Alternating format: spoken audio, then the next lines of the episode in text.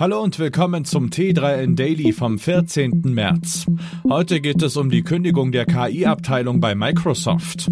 Außerdem das Ende für NFT bei Meta, der Google Pixel 7a Leak, Souvenirs der Silicon Valley Bank und die Activision-Übernahme durch Microsoft.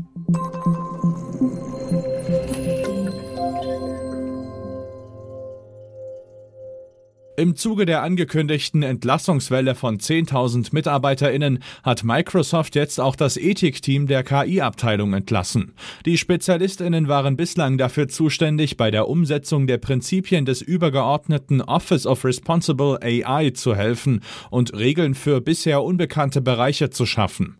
Damit wollte man bisher nicht absehbaren Schäden vorbeugen, die durch eine künstliche Intelligenz entstehen könnten. Die Entlassung der Ethikabteilung kommt überraschend, ist der Ausbau von KI-Produkten doch gerade eines der am meisten verfolgten Ziele bei Microsoft. KritikerInnen vermuten, dass die Entscheidung gefällt wurde, um bei den schnellen Entwicklungen auf dem Markt mithalten zu können, ohne sich durch moralische Fragen ausbremsen zu lassen.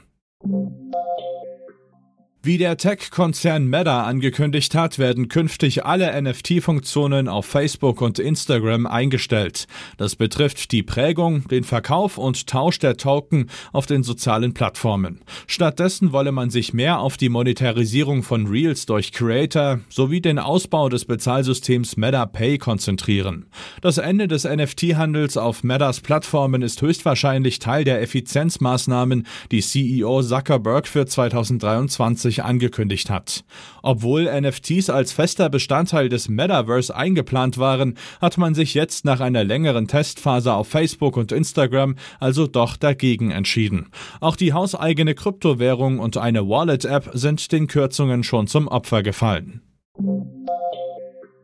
Obwohl es voraussichtlich erst im Mai erscheinen soll, sind schon jetzt Fotos und technische Details des neuen Budget-Smartphones Google Pixel 7a im Internet aufgetaucht. Eine vietnamesische Website hatte die hochauflösenden Bilder als erstes veröffentlicht. Darauf zu erkennen ist, dass sich das Mittelklasse-Handy optisch an der 7er Serie orientieren wird, zum Beispiel mit der metallenen Kameraleiste. Allerdings wird das Display mit 6,1 Zoll etwas kleiner ausfallen. Dass die Bilder mit einer Auflösung von 12 Megapixeln liefert, lässt das 7a-Smartphone dagegen eher dem Pixel 6a ähneln. Im Gegensatz zu diesem Vorgängermodell wird es aber zum Beispiel eine deutlich höhere Framerate von 90 statt 60 Hertz darstellen können. Kosten wird das Google Pixel 7a voraussichtlich um die 450 Euro. Es ist wahrlich noch etwas früh für Nostalgie und wahrscheinlich müssen die meisten AnlegerInnen bei der Silicon Valley Bank erst noch ihren Schock über die Pleite verarbeiten. Trotzdem bieten ehemalige MitarbeiterInnen schon jetzt Tassen und Basecaps mit dem Firmenlogo der gecrashten Bank auf eBay an. 200 US-Dollar sind Interessierte offenbar schon jetzt bereit dafür zu zahlen. Sogar Artikel wie ein Postkarton im typischen SVB-Look wechseln für Summen in dieser Höhe die BesitzerInnen.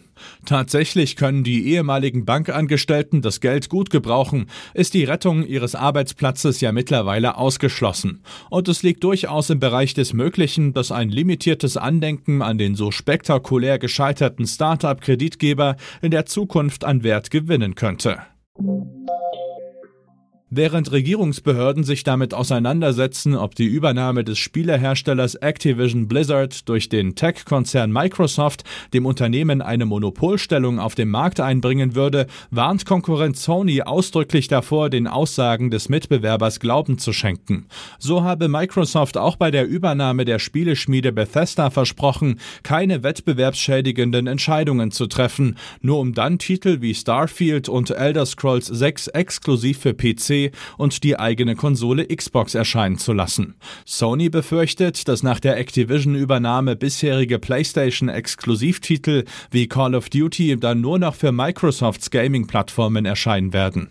Das Unternehmen selbst bestreitet das. Doch selbst bei einer vertraglichen Regelung, so Sony, habe Microsoft unzählige Möglichkeiten, diese zu umgehen. Das war es auch schon wieder mit dem T3N Daily für heute. Noch viel mehr zu allen Aspekten des digitalen Lebens, des Arbeitslebens und der Zukunft findest du rund um die Uhr auf t3n.de.